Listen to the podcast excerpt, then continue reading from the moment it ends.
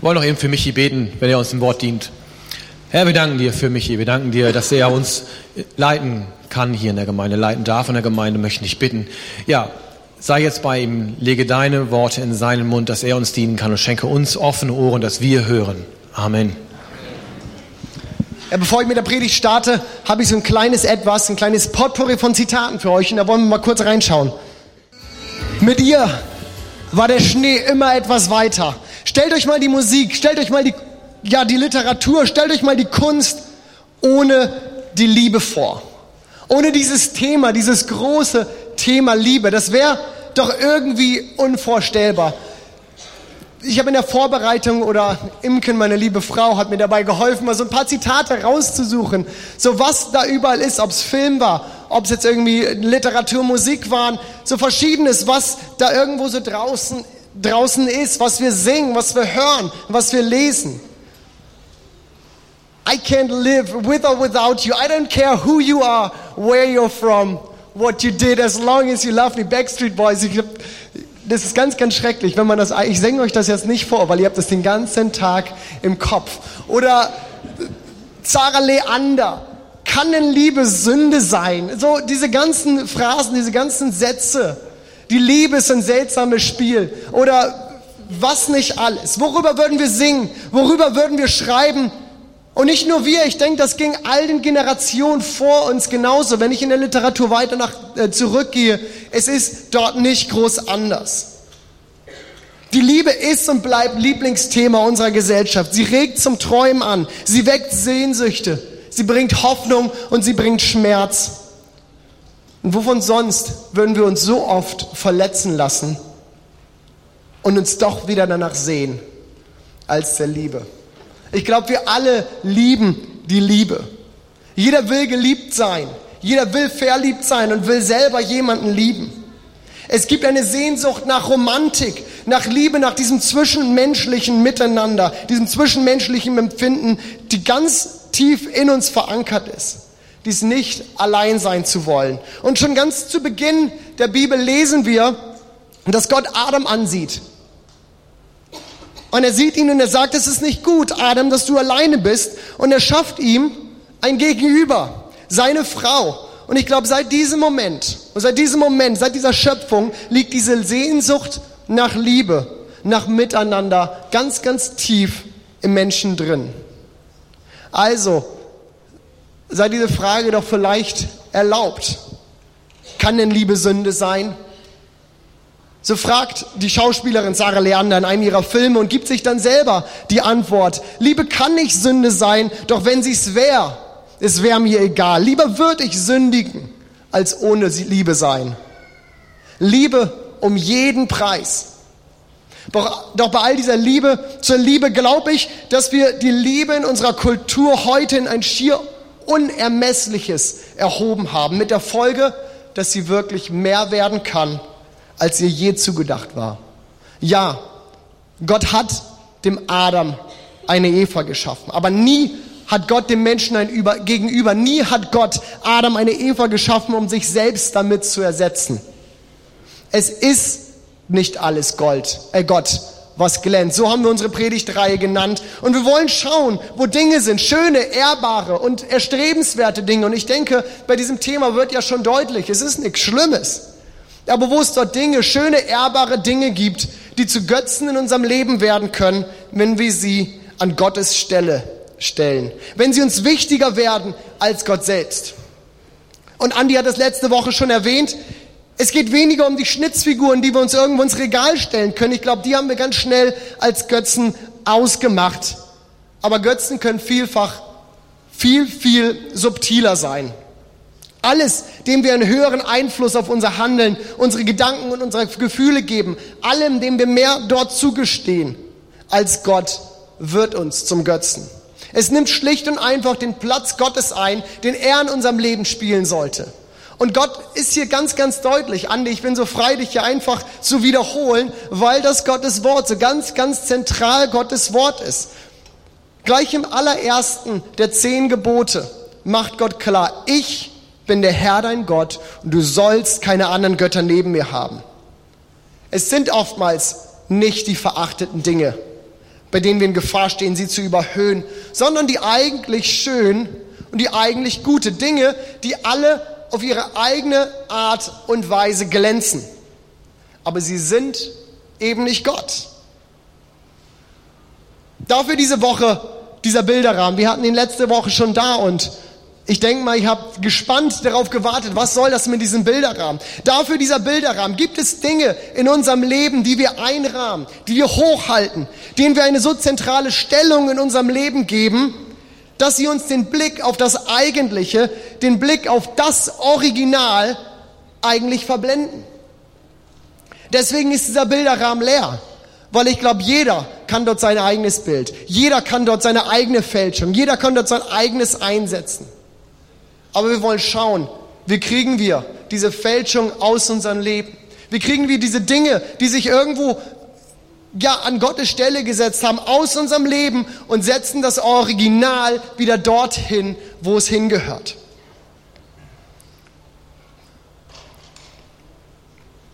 Ich will diese Frage von Sarah Leander mal aufgreifen. Und die wird uns durch diese Predigt so ein klein bisschen begleiten. Kann denn Liebe also Sünde sein? Und dafür möchte ich ganz gerne in eine Geschichte aus dem Alten Testament mit euch gehen, aus dem wir, denke ich, zu diesem Thema was lernen können.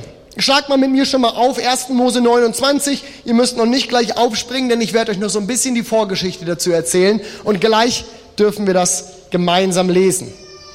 Wir lesen hier in den Kapiteln dort vor von Jakob, dem Enkel Abrahams, wie er von zu Hause geflüchtet war. Da gab es so ein bisschen Vorgeschichte. Er hatte seinem Bruder den Segen, der eigentlich dem erstgeborenen Zustand geklaut, indem er ihn ausgetrickst hatte. Und so war er von zu Hause geflüchtet. Er lässt sich also irgendwo nieder, er geht weg, er geht zu seinem Onkel und lässt sich dort nieder. Und dann lesen wir, sein Onkel hat zwei Töchter. Die ältere, die hieß Lea, und eine jüngere, Rahel. Und die Bibel beschreibt uns so ein bisschen diese beiden Töchter und sagt, Rahel war wunderschön, schön von Gestalt, schön von Angesicht. Ich stelle mir das so ein bisschen vor wie Imken. Also ihr dürft da gerne eure eigenen Bilder machen, aber ich denke mal, das muss so ein bisschen wie Imken ausgesehen haben. Und dann war da Lea. Von ihr sagt die Bibel, ihre Augen waren ohne Glanz. Aua! Kein Beispiel. Ihre, ihre Augen waren ohne Glanz. Und es kam, wie es kommen musste. Jakob verliebt sich umgehend in Rahel und vereinbart mit ihrem Vater, ich werde sieben Jahre für dich arbeiten, um dann Rahel zur Braut zu bekommen. Sieben Jahre waren damals schon ein horrend hoher Brautpreis, aber es ging um die Frau seiner Träume, es ging um Rahel und der Vater denkt sich, ja, oder die Bibel drückt es aus, ich habe das jetzt hier gar nicht stehen, aber ich glaube, ich kriege das noch zusammen. Ich gebe sie lieber dir als einer anderen. So ungefähr steht das da drin. Er denkt sich, machen wir so und so soll es dann auch sein. Er arbeitet und arbeitet sieben Jahre und nach diesen sieben Jahren jubelt Rahels Vater ihm letztlich doch die ältere Tochter unter. Er wacht auf, dem Morgen der Hochzeitsnacht mit Lea. Und erst danach, weitere sieben Jahre, muss er arbeiten, bekommt er letztlich die Frau, für die er eigentlich gearbeitet hatte, was er sich eigentlich gehofft hatte. Und hier ist so ein bisschen das, das ist so ein bisschen der Abriss bis dahin, wo ich eigentlich mit euch hin will. Das ist die Vorgeschichte dazu, zu unserem Text. Dort heißt es in Vers 30, so ging Abraham auch zu Rahel ein und er hatte Rahel lieber als Lea. Wenn ich mir das so überlege, war das für Lea sicherlich nicht die schönste Geschichte. Also in ihrer Haut will ich ganz sicher nicht äh, stecken.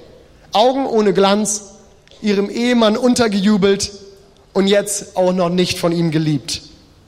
Aber genau sie ist es, von die wir heute was lernen können. Denn sie hat im Laufe ihrer Zeit etwas verstanden, auch wenn sie sich das sicherlich anders vorgestellt hatte.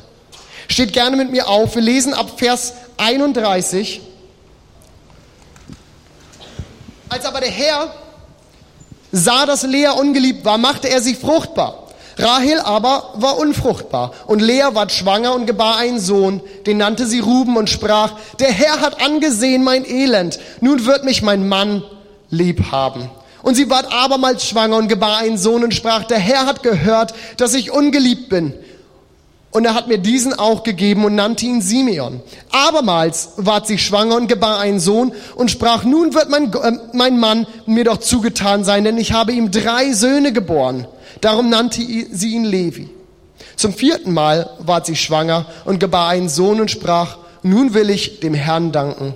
Darum nannte sie ihn Judah und sie hörte auf, Kinder zu gebären. So viel zum Wort Gottes heute Morgen. Wie jeder andere Mensch. Und wenn wir diese Vorgeschichte so ein bisschen im Hinterkopf behalten, glaube ich, wird das, wird das ganz, ganz deutlich. Und ich denke uns, diese Brisanz und diese, ähm, diese Verletztheit können wir da bestimmt irgendwie mitfühlen. Wie jeder andere Mensch hatte auch, auch Lea eine Sehnsucht danach, geliebt zu werden. Es ist wohl die natürlichste Reaktion, dass sie alles versuchte, diese Liebe von ihrem Mann zu gewinnen. Und so lesen wir in Vers 32, sie wurde schwanger und gebar einen Sohn, den nannte sie Ruben und sprach, der Herr hat, mein, äh, hat angesehen mein Elend, nun wird mein Mann mich doch lieb haben. Ihr dürft mich jetzt nicht falsch verstehen, wenn ich in diese Ausführung so ein bisschen gehe. Es ist absolut legitim, dass Lea sich nach Liebe von ihrem Mann sehnte. Vielmehr noch will ich sagen, es ist eine große Ungerechtigkeit, die hier geschieht, dass Jakob sie so verstößt. Aber ich glaube auch, so wie ich diesen Text hier lese, dass Gott ihr in dieser Situation begegnen wollte. Er wandte sich ihr zu. Sie hatte seine, sie hatte Gottes Aufmerksamkeit erregt, aber in ihrer Fixiertheit auf Jakobs Liebe, denn diese war es doch, die sie sich so sehr ersehnte. In dieser Fixiertheit auf Jakobs Liebe sah sie dies überhaupt nicht. Sie bekommen noch einen Sohn und diesmal die Reaktion, der Herr hat gehört, dass ich ungeliebt bin und hat mir diesen auch gegeben. Und ein drittes Mal und ihr Ausschrei, nun wird mein Mann mir doch zugetan sein. Ich habe ihm schließlich drei drei Söhne gegeben. Ein Sohn, das war der Stolz einer jeden Frau in der damaligen Zeit. Denn es war irgendwo das Erbe, das war das, das Größte, was sie ihrem Mann geben konnte. Wir wissen nicht viel über Lea und auch ihre Situation und das Ganze hier. Aber über den Einblick, den die Bibel uns gewährt, können wir so manche vorsichtige Schlüsse, denke ich, doch ziehen. Für mich erhärtet sich der Eindruck, dass Leas Sehnsucht nach Jakobs Liebe für sie immer mehr ins Zentrum ihrer Wünsche rückte. Bis zu dem Punkt, und das ist das, was ich aus Gottes Wort hier rauslege, bis zu dem Punkt, dass alles diesem Ziel diente. Selbst ihre Kinder wurden ihr in ihrer Suche nach Liebe, in ihrer Suche nach Liebe zu Jakob, selbst ihre Kinder wurden ihr zum Mittel, Liebe zu bekommen. Und merkt ihr, wie sich hier bei Lea etwas verschoben hat. Etwas hatte sich in Leas Bilderrahmen gehoben. Ein Ziel, dem alles andere diente. Und wie zum Anfang der Predigt schon gesagt, bin ich überzeugt, dass wir mit einer Sehnsucht nach Partnerschaft und nach Liebe geschaffen sind. Und ich bin überzeugt, dass das wirklich eine von Gottes besten Ideen war, die er irgendwie hatte, auch wenn ich damals, und ich nehme euch so ein bisschen vielleicht in meine Geschichte mit rein, auch wenn ich damals nicht der Schnellste war, das zu schnallen. Ich hatte als Jugendlicher die eine, den einen oder anderen Crush irgendwie und das eine oder andere Mädchen, das ich gut fand, aber wenn ich ganz, ganz ehrlich bin, ging dieses ganze Thema Liebe als Jugendlicher an mir so ein bisschen vorbei. Ich hatte meinen besten Freund, ich hatte die Musik und das war auch gut so. Und ich kam da ganz gut mit klar. Und dann hatte ich noch eine unheimlich gute Freundin, Imken. Und ja, dass ich mich irgendwann Hals über Kopf in sie verliebt hatte, wusste um mich herum vermutlich jeder andere vor mir. Ich war, glaube ich, der Letzte, der das irgendwann geschnallt hat. Aber als ich irgendwann auf den Trichter gekommen bin, da wusste ich, was ich habe und um nichts in der Welt würde ich sie irgendwie je wieder hergeben. Zweifellos. Zweifellos ist die Liebe zweier Menschen eins der schönsten Dinge im Leben. Und es hat seinen Glanz, um mal im, Wort, äh, im Wortlaut unserer Predigtreihe zu bleiben. Aber auch sie darf sich nicht von meine Beziehung zu Gott schieben. Gott will den ersten Platz in unserem Leben haben. Und das ist auch von Gott kein vorsichtiger Wunsch, so ein ähm, dürfte ich vielleicht und, und würde das vielleicht möglich sein? Nein, das ist kein vorsichtiger Wunsch. Es ist keine, wie Andi das letzte Woche ausdrückt, keine weitere Vase, die wir irgendwie auf unsere Anrichte stellen, so neben Familie und Sport. Das ist kein weiterer Bereich, den wir irgendwo in unser Leben einbauen und am Sonntagmorgen hat das halt auch so seinen Platz. Nein, es ist ein Gebot, nichts und niemand neben mir. So wie die Sehnsucht nach Liebe zu einem anderen Menschen in uns angelegt sind, sind wir zu aller, aller, allererst doch im Ebenbild Gottes geschaffen und zur Gemeinschaft mit ihm. Das war der ganze Gedanke. Und bitte erlaubt es mir, hier ganz deutlich zu werden. Es gibt Sehnsüchte in uns, die wird kein Partner je in uns stillen. Wer seinen Partner geheiratet hat in der Hoffnung, nun alle Sehnsüchte gestillt zu bekommen, wer meint, nun endlich glücklich zu werden, wird zwangsläufig enttäuscht werden. Niemand, auch nicht der liebste Mensch in der Welt, der dein Partner hoffentlich für dich ist, niemand kann dieser, deiner Seele in Fülle das geben, wonach sie sich wirklich sehnt. Oder wenn du all deine Gedanken, all deine Wünsche auf deinen zukünftigen Partner setzt, auf die, auf den, der dann noch kommen wird und auf den du deine Hoffnung auf Erfüllung all deiner Träume, auf die du das hereinprojizierst, du wirst zwangsläufig enttäuscht werden. Ihr Männer, wie viel Erfüllung suchen wir uns manchmal in der Sexualität? Wenn ich nur so eine Frau kriegen könnte, wenn meine Frau doch nur so oder so wäre. Oder wir laufen irgendwelchen Fantasien hinterher. Warum? Auf der Suche nach was? Ja, nach was eigentlich? Unser Glück, unsere Identität, Erfüllung oder auch ein endlich nach Hause kommen. Das hängt nicht von unserem Partner oder der Liebe ab. Auch wenn das manchmal das ist, genau das ist, was uns unsere gegenwärtige Kultur, was uns die Gesellschaft in Liedern, in Filmen, wir haben das anfänglich so ein bisschen gesehen, unterschwellig immer wieder vermitteln will. Aber genau hier liegt der springende Punkt, die Gefahr, dass wir uns die schönen Dinge, wie beispielsweise, dass wir uns von schönen Dingen wie beispielsweise der Liebe vorgaukeln lassen, dass sie uns genau das geben kann, was nur Gott uns geben kann. Uns selbst, unsere Identität werden wir letztlich nur in Gott finden. In ihm, dem Schöpfer, in ihm, dem Erfinder, in ihm, der all das hier, der jeden von uns hier geschaffen hat. Oder so wie die Jahreslosung es so schön ausdrückt, Gott nah zu sein, ist mein Glück. Und ich denke, dass Lea irgendwann genau diesen Durchbruch erlebt hat.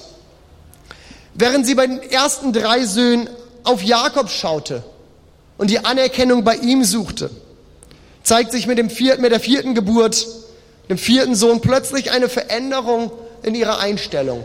Eine Veränderung in dem, wie sie auf diesen Sohn reagiert. Hier lesen wir in Vers 35, zum vierten Mal war Lea schwanger und gebar einen Sohn, doch diesmal sprach sie, nun wird, nun will ich dem Herrn danken, darum nannte sie ihn Judah und sie hörte auf, Kinder zu gebären. Wir wissen nicht genau, wie es zu dieser Wandlung kam, aber ganz offensichtlich hatte sich hier etwas verändert. Sie bettelte nicht mehr um Jakobs Liebe. Sie suchte nicht mehr nach seiner Anerkennung, sondern dankte Gott.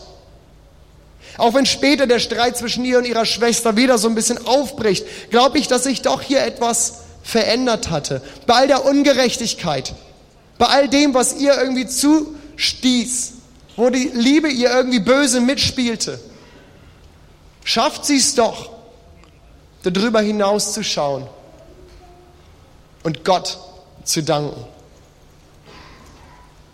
Es scheint, als hätte sie nicht mehr all ihre Hoffnung auf die Liebe ihres Mannes und auf ihre Kinder gerichtet, sondern hatte endlich sich Gott richtig zugewandt.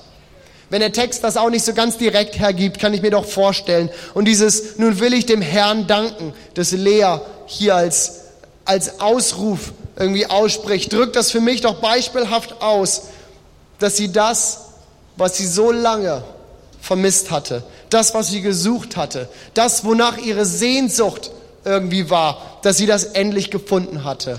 Ein Angenommensein, Identität, ein Wissen, wer sie ist. Und ob ihr es glaubt oder nicht. Aber genau das will Gott für jeden Einzelnen von uns tun. Lass uns Gott in unserem Leben Gott sein lassen. Nicht den Rausch nach Schmetterlingen im Bauch, nicht die Anerkennung vom Partner, nicht Sex oder sonst etwas. Kann denn Liebe Sünde sein? So fragt Sarah Leander.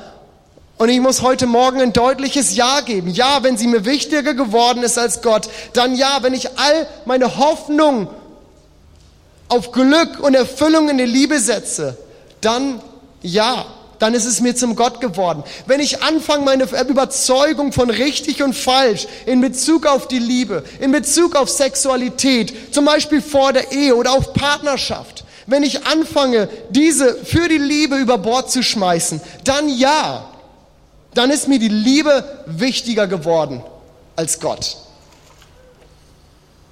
Aber so eine Liebe ist nur eine Fälschung. Eine Fälschung, die uns vorgaukelt, uns genau das geben zu können, was eigentlich nur Gott geben kann. Bloß ein Schatten von dem, wofür wir eigentlich geschaffen sind. Und wer ist der, der uns all das eigentlich geben kann? Gott nahe zu sein, ist mein Glück.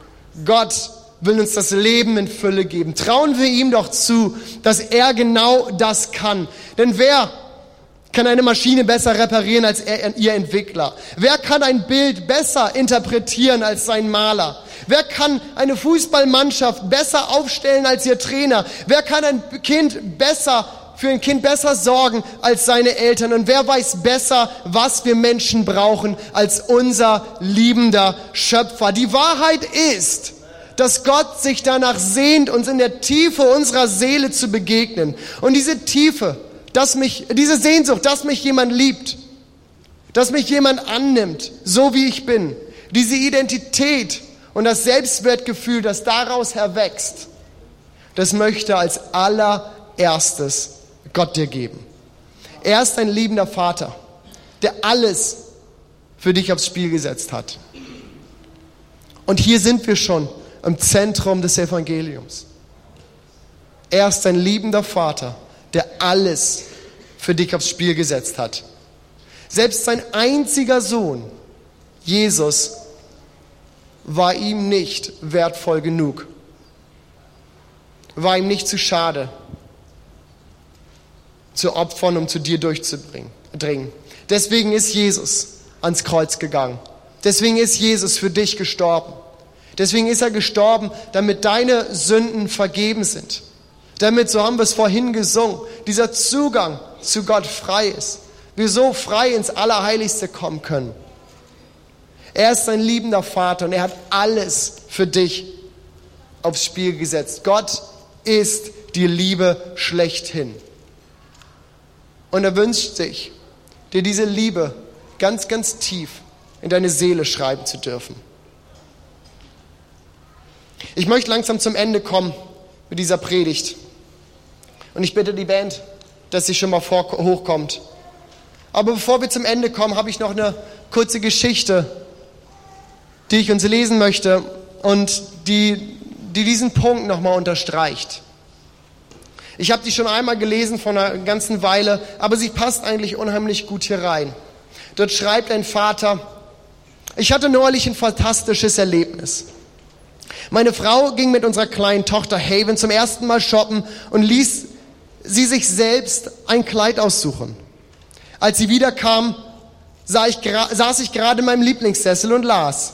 Ich hörte die kleinen Füße meiner Tochter, wie sie die Treppe hoch in den Raum über mir eilten und das Rumpeln und Getrampel ließ eigentlich nur die Schlüssel, äh, Schlüsse zu, dass sie entweder mit einem Alligatoren kämpfte oder sich eben mit der Begeisterung einer Vierjährigen ihr neues Kleid anzog. Ich hörte sie die Treppe wieder runtereilen und schon platzte sie in mein Zimmer. Ohne auch nur ein Wort zu sagen, rannte sie zu mir und blieb vor mir stehen. Mit ihrem neuen, selbst ausgesuchten Kleid. Und es war ein Moment, von dem ich wusste, dass die Zeit stehen bleibt. Während sie so dastand, realisierte ich, dass dies einer der schönsten Momente sei, den ich als Vater haben werde. Sie stand dort, um von mir definiert zu werden. Ihr kleines Herz war wie Ton, der darauf wartete, dass meine Gedanken ihn formten. So schaute ich ihr voller Überzeugung in die Augen und sagte, Haven, du siehst schöner aus als je zuvor. Und für die nächsten Wochen zog Haven dieses Kleid jeden Tag aufs Neue an und suchte mich auf. Egal wo ich gerade war oder was ich tat, sie stellte sich vor mich und wartete darauf, dass ich ihr wieder sagte, wie wunderschön sie sei. Es war so, als sagte ihr kleines Herz immer wieder, Daddy, Daddy, tu es nochmal. Sag mir nochmal, wer ich bin. Ich wünsche mir so sehr, dass wir als Gemeinde lernen, so vor Gott zu kommen, so Gott zu begegnen, wie dieses Mädchen vor ihrem Vater stand und einfach nur definiert werden wollte. Lass uns so zu Gott laufen. Warum? Weil das, was er über uns ausspricht, weil es uns definiert. Weil das, was er über uns ausspricht, genau das ist, was unsere Seele im allertiefsten sucht. Wir sind auf Beziehung mit Gott hin geschaffen.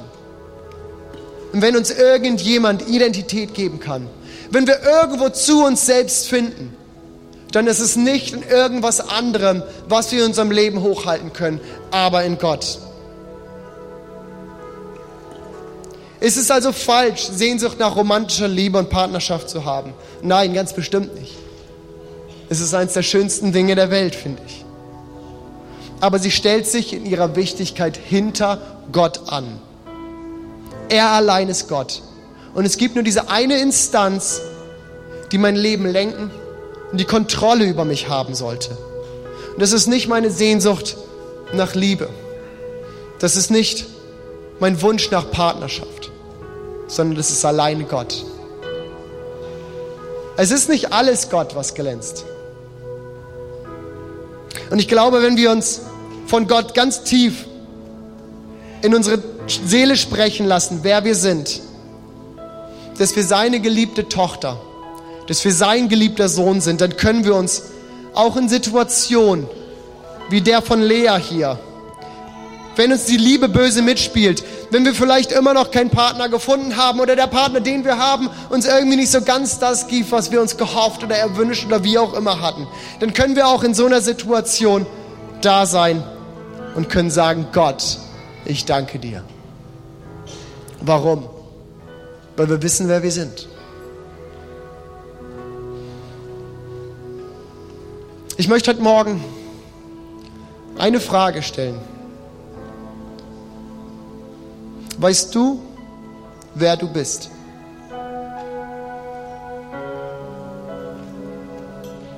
Hast du dir von Gott in dein Herz sprechen lassen?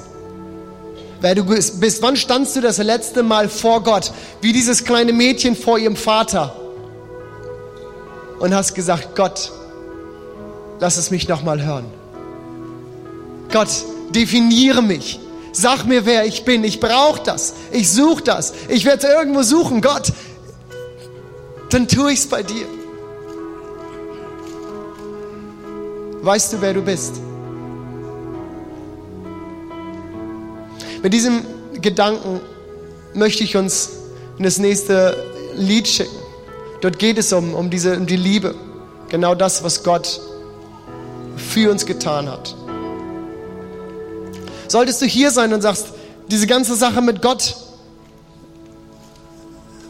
so richtig ist das noch nicht mal bei mir angekommen. Gibt es hier irgendjemand, der sagt, genau diesen liebenden Vater, den kenne ich gar nicht, aber ich würde ihn unheimlich gern kennenlernen. Ich möchte gerne wissen, wer ich bin, aber ich kenne noch nicht mal diesen Gott, wo ich hinkommen kann dann sei doch so mutig und heb kurz deine Hand. Ich würde unheimlich gerne gleich nach dem Gottesdienst mit dir beten. Ist hier jemand, der sagt, ich möchte mein Leben heute Morgen Gott geben, weil ich verstanden habe, es gibt nur einen, der mein Leben lenken sollte. Dann heb doch jetzt kurz deine Hand.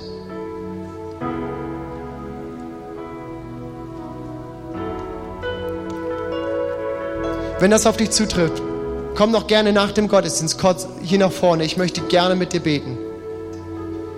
Ich möchte gerne sagen, wie es weitergeht. Das Leben mit Gott ist das Allerbeste.